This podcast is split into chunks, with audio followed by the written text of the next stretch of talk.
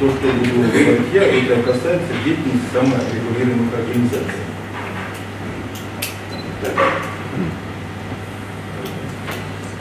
Начнем с того, что 3 июля этого года был подписан закон 372 о внесении изменений в строительный кодекс, касающийся деятельности саморегулируемых организаций.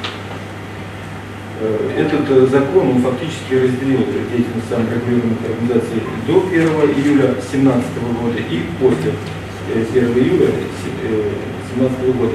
То есть изменений очень много, и они достаточно кардинальные и существенные.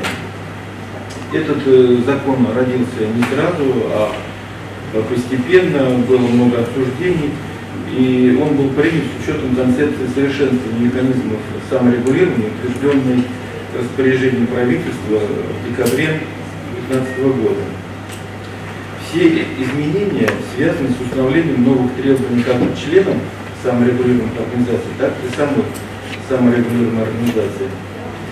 Э, по мнению Минстроя России, все это улучшит деятельность э, саморегулируемых организаций, уменьшит и сократит риски государства при реализации контрактов и договоров, реализуемых за счет госбюджета. Э, кроме того, данный закон, так нам кажется, позволит провести инвентаризацию созданных ранее саморегулируемых организаций, потому что так получается, что сейчас э, некоторые, э, некоторые товарищи поставили эту работу на поток и за деньги просто продают свидетельство СРО. Э, это, конечно, не отвечает целям создания таких организаций. И с помощью этого закона, возможно, будет как бы проведена инвентаризация и часть таких организаций отсеется.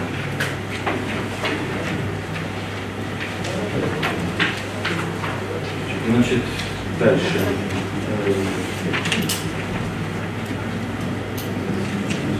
Проектным организациям или тем, тем организациям, которые занимаются проектированием, предстоит выполнить определенный комплекс мероприятий по этому федеральному закону.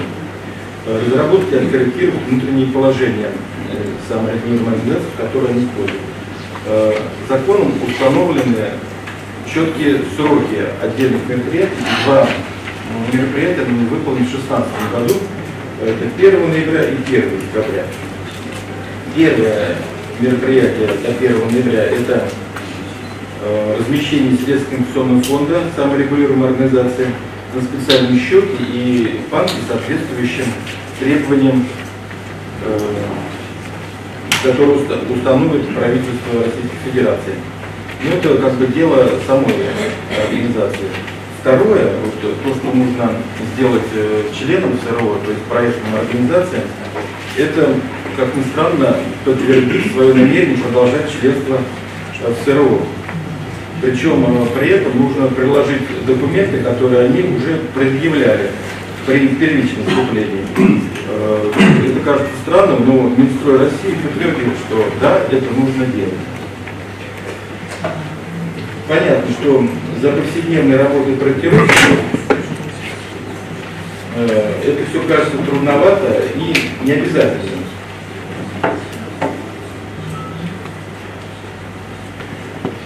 Однако цена некоторых вопросов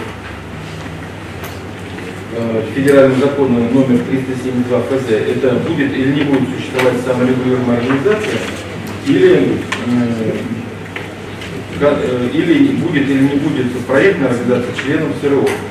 А всем понятно, если организация является членом СРО, то проектировать им не удастся. То есть выполнять свои функции и свою работу. Что же нужно сделать и какие множества введены этим законом? Давайте попробуем по порядку. Я скажу о тех, которые большие и что-то нужно существенно сделать в сторон. Э, первое – это создание второго компенсационного фонда, фонд обеспечения головных обязательств. Э, раньше был один фонд, теперь будет два.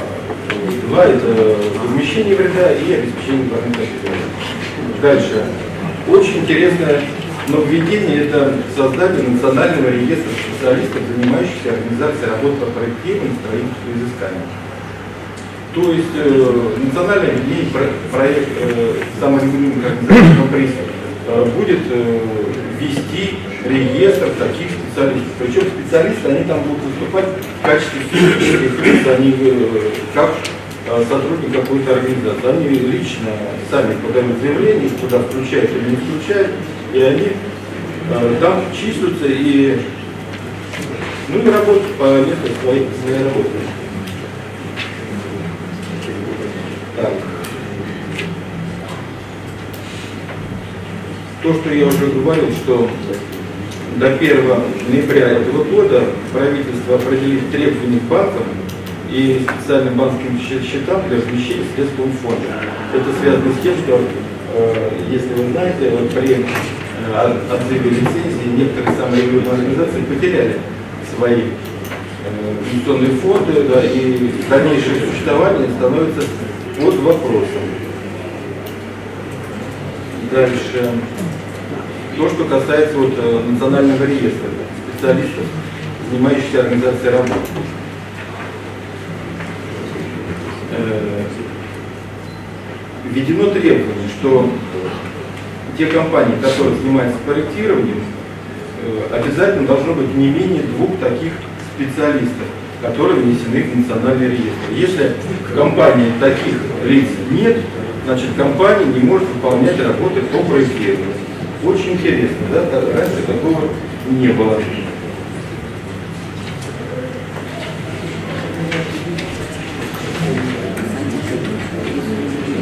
Еще одно нововведение – это изменение размера взносов комфонд. Э, если раньше, чтобы быть членом ВЦРО, надо было 150 тысяч э, вложить, э, заплатить взносы, то сейчас достаточно 50. То есть цена вступления в ВЦРО, она уменьшается.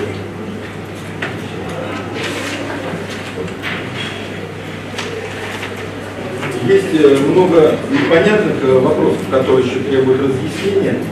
Эти вопросы все задаются Минстрою России, вот в частности про рискоориентированный подход. Теперь, э, если вот деятельность членов СРО, то есть проектная организация, связана с особо опасными техническими сложными объектами, то контроль за их деятельностью должен осуществляться с применением рискоориентированного подхода. Что это такое, как это делать, э, пока никто не знает. Э, мы ждем методику Минстроя, которая нам расскажет и ответит на наши вопросы. Кроме того, Э, требование обязательного страхования деятельности, э, ну, можно сказать, отменено, потому что там записано в 372 федеральном законе, что страхование может быть, то есть оно э, считается не обязательно. Вводится,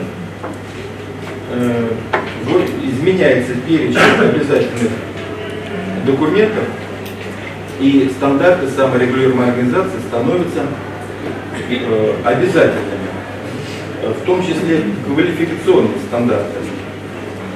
Э, над этим вопросом еще нам предстоит поработать совместно с нашими членами СРО. Э, как это будем делать, будем решать вместе, на собрании обсудим, на конференциях и так далее.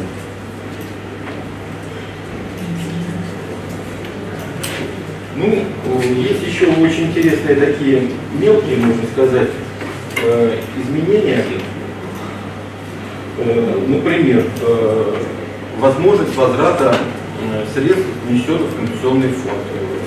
Раньше никогда такой возможности не было, теперь эти деньги можно вернуть. Но при этом ставится условие, что деньги возвращаются только после 2021 года и при условии добровольного выхода из СРО и при условии не вступления в другую СРО. То есть э, тот, кто сейчас находится в СРО и что-то э, задумал, э, при, при выполнении определенных условий он может часть своих денег вернуть. Ну, понятно, что инфляция немножко съест, но все равно это что-то.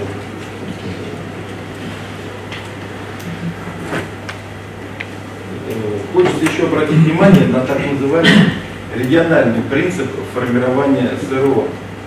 Э, в процессе обсуждения этого закона этот принцип региональный применялся и к изыскательским, и к проектным, и к строительным СРО. Что это за принцип? То есть законодатели хотели, чтобы проектные организации, строительные организации вступали в ту э, саморегулируемую организацию, которая работает в их регионе. То есть московские компании должны быть в московской, подмосковные в подмосковной, крымные, крымские в Крыму и так далее. Но вот э, на последних этапах, как согласования и доработки этого закона, этот принцип остался только для строителей э, саморегулируемых организаций, как бы для проектных это некоторое облегчение. И нет опасений того, что вот э, как бы э, будет сокращаться число саморегулируемых организаций из-за того, что нужно будет переходить из одной в другой и так далее. Так, и хочется в завершение, в завершение моего доклада, ну просто посмотрите, какие еще документы придется разрабатывать, принимать, кто является членом э, на собрании будут принимать. Э, этот федеральный закон требует выпуска ряда подзаконных актов, причем э, эти подзаконные акты будут разработаны и правительством, и Банком России, и Минстроем, и Ростехнадзор. Считали около 30 подзаконных актов, и как, когда, это большой вопрос. Хочется надеяться, что эти новые изменения городкода будут способствовать совершенствованию деятельности саморегулируемых организаций и в конце концов э, помогут как обеспечить э, выполнение целей создания э, саморегулируемых организаций. Спасибо.